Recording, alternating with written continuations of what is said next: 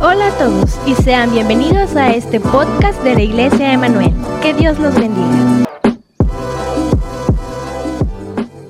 Buenas noches hermanos, Dios les bendiga una vez más. Hemos llegado al capítulo 19 de Juan. En este capítulo se nos narra el juicio al Señor Jesucristo, su crucifixión y muerte, cómo traspasaron su costado y su sepultura. Hoy quiero centrar mi reflexión en el capítulo 19, solamente allí en el versículo 18. Dice, y allí le crucificaron y con él a otros dos, uno a cada lado y Jesús en medio. Uno de ellos fue salvo y el otro se perdió por la eternidad. Uno escuchó la segunda palabra de Cristo desde la cruz de cierto te digo que hoy estarás conmigo en el paraíso. ¿Qué hicieron para ser condenados estos dos hombres? ¿Y cuál fue la diferencia para que uno fuese salvo y otro se perdiera?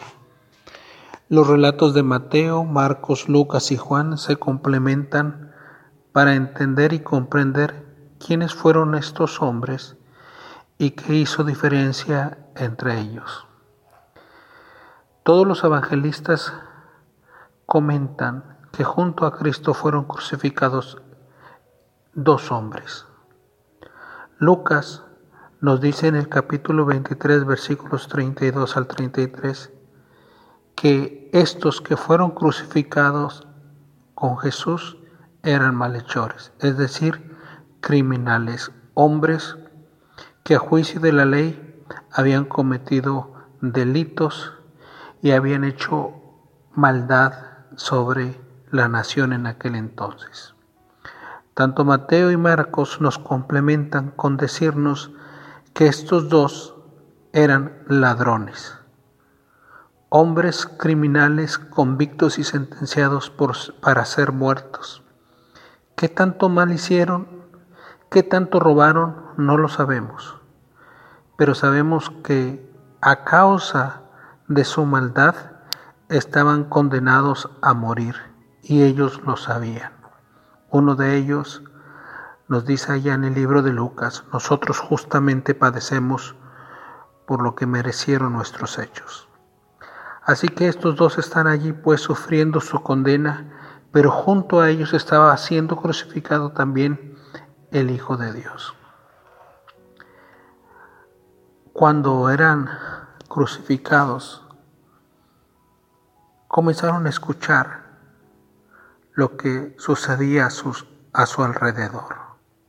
Contra Cristo, ofensas, burlas, injurias, maldiciones, gente que le escarnecía. A cada uno pusieron sobre su cruz y sobre su cabeza escribieron la causa de su muerte. A Jesús, cuando le crucificaron, pusieron el título de su muerte, la causa de su muerte sobre su cabeza y decía, el rey de los judíos. A ellos quizás le pusieron ladrón, criminal. Seguramente cuando están siendo crucificados, estos dos hombres gritan, y maldicen a sus verdugos. Pero Cristo serenamente ora por sus verdugos y dice, Padre, perdónalos porque no saben lo que hacen. El evangelista Mateo nos dice en su capítulo 27, allí en el versículo 44, lo mismo le injuriaban también los ladrones que estaban siendo crucificados con él estos dos ladrones también comenzaron a injuriar, a maldecir a Jesucristo, a deshonrarlo. Pero de pronto algo cambió. Algo cambió en uno de ellos. En su dolor y en su agonía, escuchó su conciencia. Yo merezco esto por mis actos. Se detuvo y miró al que era crucificado en medio junto a él. Vio su rostro, vio su bondad, en medio de tanta violencia contra él y de pronto se detuvo a escuchar o a recordar aquella oración que recién había escuchado de Jesús cuando le crucificaban. Padre, perdónalos porque no saben lo que hacen. Él y su compañero gritaban y maldecían, pero aquel que estaba en medio oraba. ¿Quién puede orar así por aquellos que le hacen mal? De pronto alzó sus ojos y miró la causa de Jesús. Este es el rey de los judíos. Escuchó las burlas de los que le injuriaban. Unos gritaban y decían, sálvate a ti mismo si tú eres el Hijo de Dios. Otros gritaban, a otro salvó, a sí mismo no se puede salvar. Otros decían, Tú que derribas el templo y lo reedificas en tres días, sálvate a ti mismo, desciende de la cruz y creeremos en ti. Otros decían, el Cristo, el Rey de Israel, vamos, desciende de la cruz para que creamos en ti. De pronto, quizás comenzaron a venir sobre la mente de este hombre historias aprendidas en su infancia Quizás comenzó a recordar algunos pasajes del Antiguo Testamento. Isaías capítulo 53 dice, despreciado y desechado entre los hombres, varón de dolores, experimentado en quebranto, y como que escondimos de él el rostro, fue menospreciado y no lo estimamos.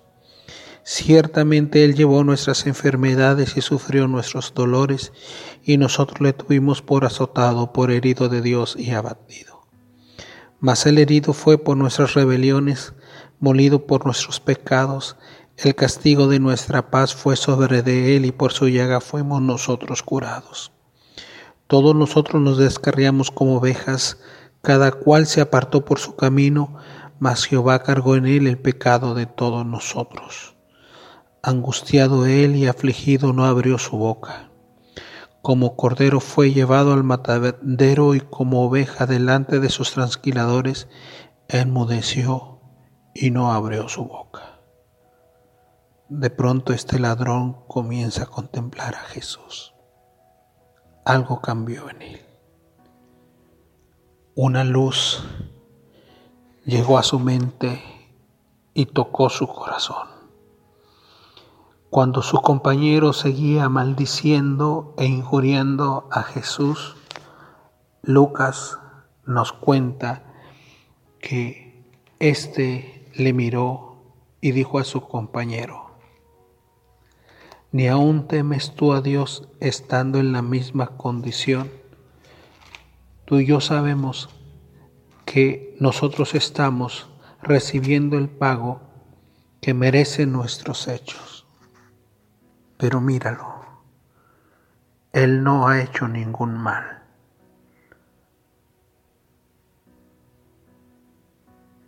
Y dijo a Jesús, acuérdate de mí cuando vengas en tu reino. Algo había cambiado en la mente y en el corazón de este hombre. ¿Qué vio en Cristo? Vio justicia, vio santidad pero también vio en el sacrificio, dolor, y él pudo ver a Jesús morir por los pecados, no solamente de él, sino por todos aquellos que estaban allí debajo de la cruz.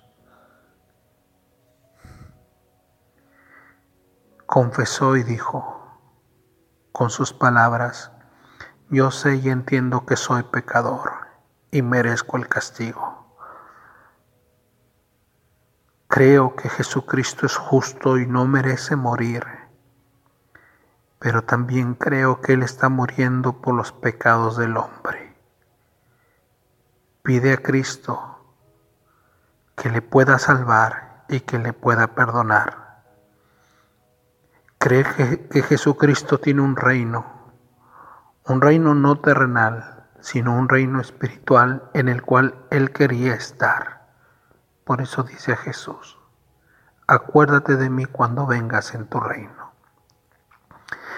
Este hombre creyó y fue salvo y escuchó estas benditas palabras de Jesús.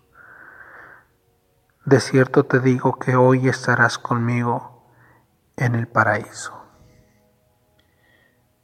Aquel hombre en su muerte encontró la salvación. No tuvo tiempo de leer la Biblia, no tuvo tiempo de asistir a una iglesia, no tuvo tiempo para bautizarse, no tuvo tiempo para hacer buenas obras. Lo único que hizo y lo que tuvo tiempo fue creer creer de todo su corazón. Y la escritura dice que si tú confesares con tu boca y creyeres en tu corazón que Jesucristo es el Señor, serás salvo. Y este hombre creyó. Y desde aquel momento, en aquella cruz, un hombre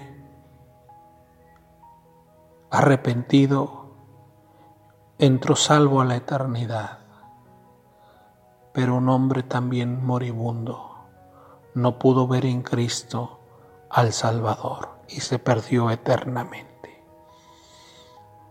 Cuando Cristo murió, seguramente allá en el cielo, Cristo entró con sus primeras gavillas, con sus primeros racimos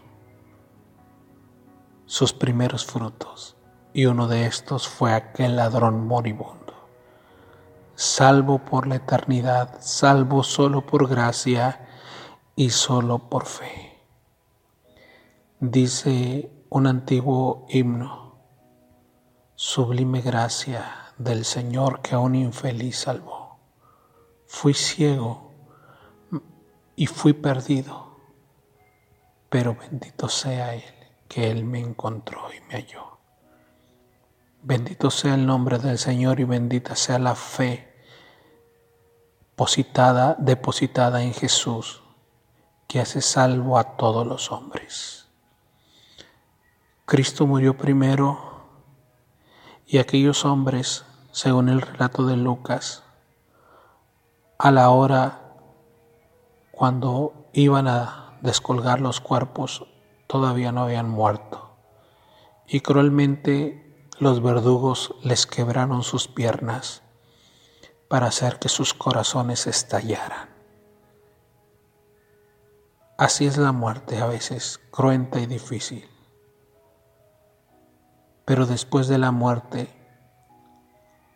¿hay vida eterna o hay condenación eterna? nosotros estamos del lado de la salvación eterna porque hemos creído en Cristo.